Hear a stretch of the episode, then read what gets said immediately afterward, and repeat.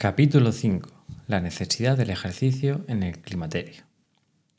Seguramente pienses que eso del ejercicio no te conviene en esta edad y que son mejores actividades como simplemente caminar o la natación. En este capítulo hablaremos de por qué se hace imprescindible el ejercicio en esta etapa y también analizaré las disciplinas más frecuentes para que sepas tomar tus propias decisiones sobre lo que te conviene. Bienvenida al podcast Mucho más que mujeres. Estar en forma a partir de los 40, 50, 60 o los que sean puede parecerte una tarea cada vez más difícil. Por eso, desde aquí, quiero ayudarte a conseguirlo. ¿Cómo? A través de información de calidad y rigor con claves prácticas para que puedas avanzar en tu camino hacia el éxito. Soy Nacho Ortuño, entrenador personal y online y ayudo a mujeres como tú que quieran gozar de una salud plena, sin necesidad de hacer dietas milagro ni sufrir en el gimnasio, para que te sientas cada día más joven. Ábrete a este nuevo mundo y aprende a cuidarte disfrutando del proceso.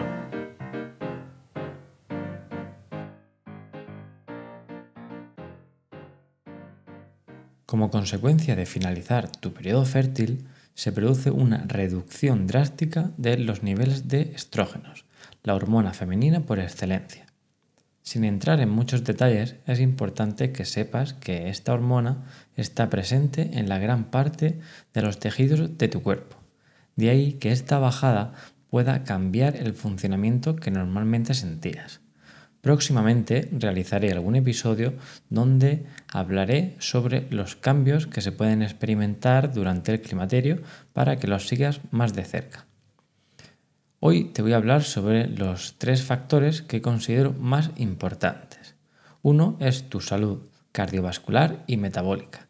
Otro, tu sistema musculoesquelético y el último, tu sistema nervioso. Podríamos indagar en muchos más elementos a tener en cuenta, pero vamos a centrarnos en estos.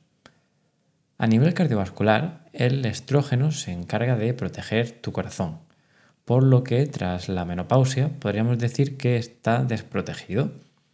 Una de las formas de fortalecer tu corazón es hacerlo trabajar de una manera adecuada.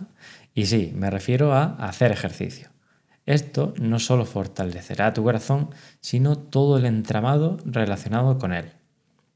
Con frecuencia se habla también del término cardiometabólico porque realmente estos sistemas están más unidos de lo que nos pensamos. Es frecuente que con la llegada de la menopausia la distribución de la grasa corporal cambie. Para que nos entendamos, se comenta que las mujeres suelen pasar de un cuerpo en forma de pera a uno con forma de manzana.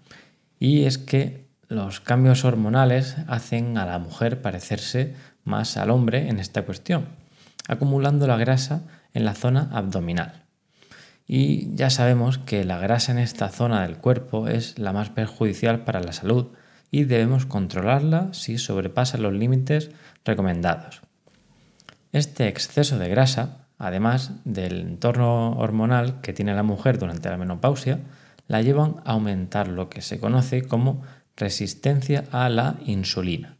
Si no conoces esta hormona, seguramente las relaciones con los diabéticos y vas encaminada.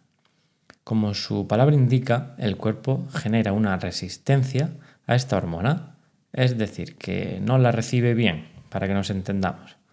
Así que se queda dando vueltas por la sangre, lo que producirá poco a poco efectos muy negativos sobre tu organismo.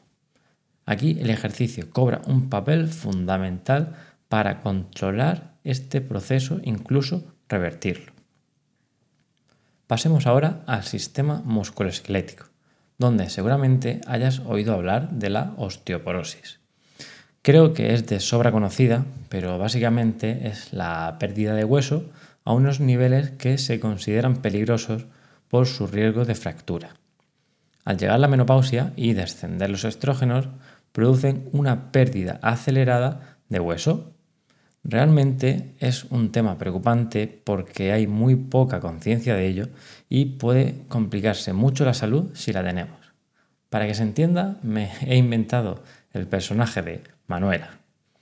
Manuela es una mujer sedentaria que piensa que el ejercicio no es para ella, que ese tren ya pasó y debe llevar una vida más pausada y cuidadosa. Tiene 63 años y hace ya 8 que pasó la menopausia. Y un día, caminando por la calle tranquilamente, tropieza y cae al suelo. Una caída normal, pero que acaba con la cadera rota. Y efectivamente, Manuela tiene osteoporosis y ahora una fractura complicada que le llevará tiempo recuperar. Lo más seguro es que después de este accidente, Manuela no quede todo lo bien que le gustaría y además tendrá miedo incluso de salir a caminar sola sin nada a lo que apoyarse. De esta manera, su actividad se verá más reducida todavía de lo que ya era antes, perjudicando su salud y haciéndola cada vez más dependiente. Un círculo vicioso del que es realmente difícil salir. Si Manuela hubiera conocido cómo afectaba la menopausia a sus huesos, pues hubiera hecho las revisiones pertinentes para ver el estado en que se encuentran. Una vez conocido, comenzaría un programa de ejercicio que incluyera ejercicios de fuerza y de impacto controlado. Así es como somos capaces de mantener fuerte los huesos, generando tracción sobre ellos. Llegando el mismo instante de la caída que tuvo Manuela, en este caso es posible que no se llegara a producir porque su agilidad y su fuerza la mantuvieran en pie. Pero supongamos que la caída fuera igual que en el primer caso. Lo que ocurriría seguramente es que hubiera quedado en un susto acompañado de un simple moratón.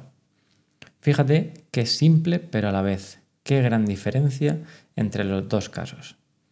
Esto podría dar para horas y horas de hablar y así lo haré a lo largo de este podcast entrevistando a diferentes profesionales. Con esto quiero dejarte claro que el músculo y el hueso son compañeros de equipo, así que ponte como prioridad que entren en juego mediante el ejercicio, ya que será un pilar fundamental para tu salud. Por último, tenemos el sistema nervioso al que debemos atender muy de cerca. A lo largo del climaterio es normal que surjan estados de ánimo cambiantes, así como algún tipo de depresión, ansiedad, etc. Estos cambios van a impactar directamente en nuestra salud y podemos hacerle frente también mediante el ejercicio. Cuando has hecho ejercicio adecuado, sin pasarse pero con cierto esfuerzo, lo más seguro es que después te sientas muy bien.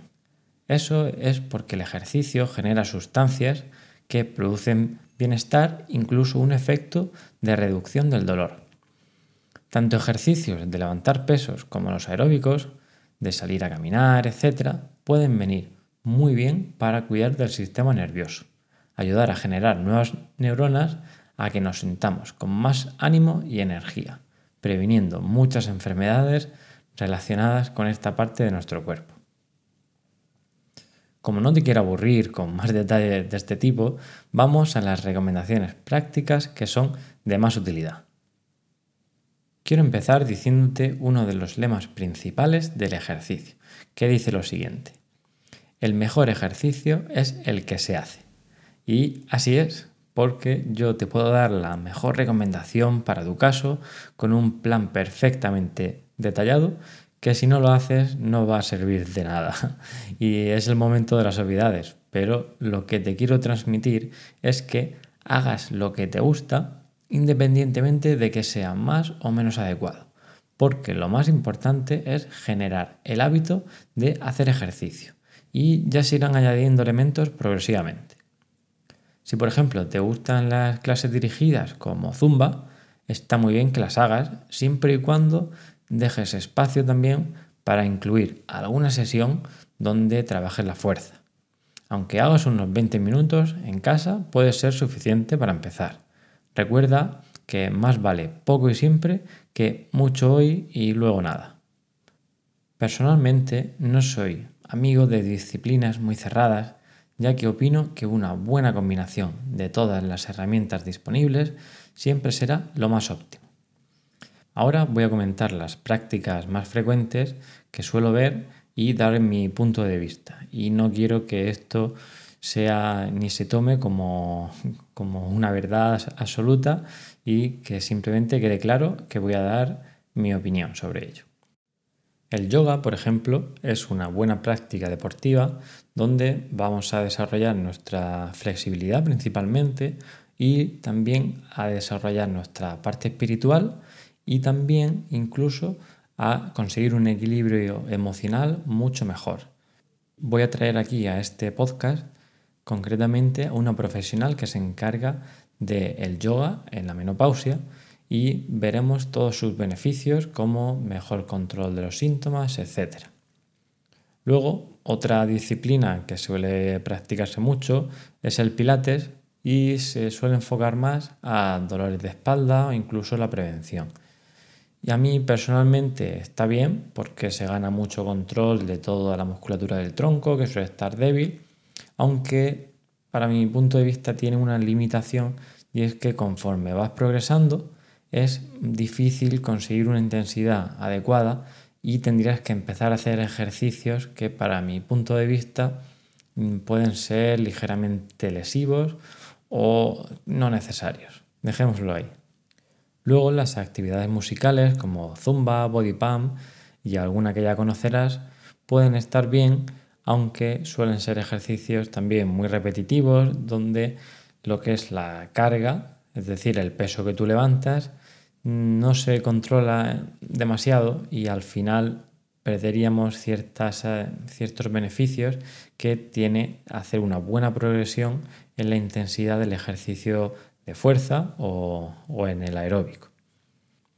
En actividades musicales también podríamos encontrar el spinning, que puede ser una actividad muy entretenida, aunque solo trabajaríamos la parte aeróbica pero sí es verdad que podemos llegar a puntos de intensidad muy buenos y que serían interesantes para mejorar en todo nuestro organismo.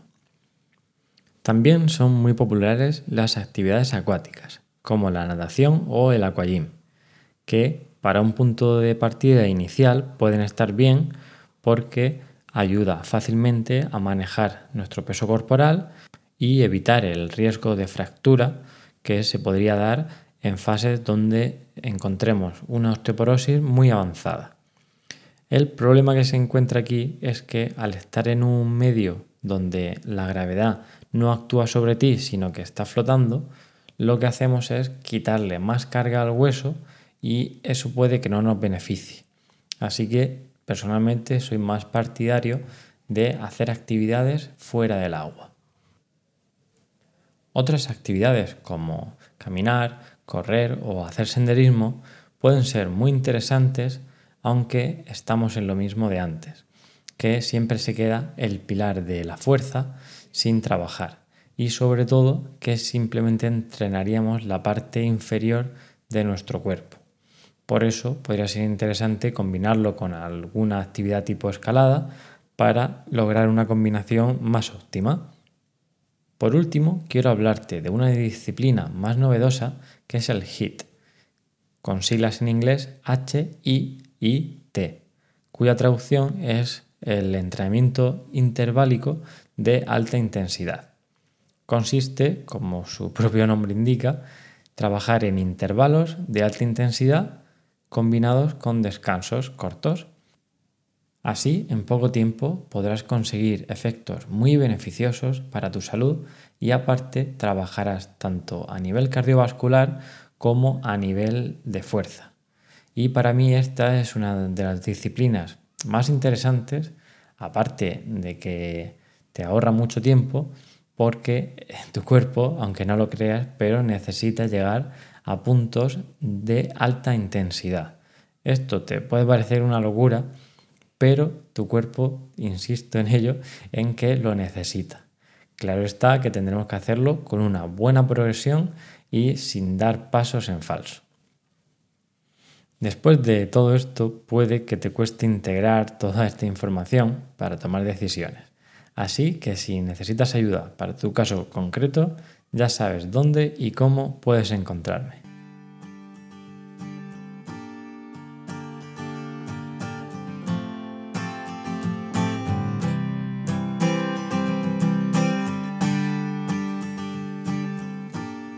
Hasta aquí el episodio de hoy. Ahora quiero que elijas una idea que te haya gustado y establezcas un compromiso Piensa en la mínima acción que podrías poner en práctica cuanto antes y hazlo ya. Si te ha gustado este episodio, agradecería que me lo hicieras saber desde la plataforma donde me escuches. Así ayudarás a que este podcast tenga más visibilidad y más personas como tú pueden aprovecharse de estos contenidos. Si aún quieres más, te he dejado en la descripción del episodio mis redes sociales y mi correo electrónico, por si tienes alguna duda que preguntarme o estás interesada en formar parte de mi programa y así conseguir lo que quizás lleves años intentando. Desde aquí te mando un saludo y recuerda siempre añadir vida a tus años. Te espero en el siguiente episodio.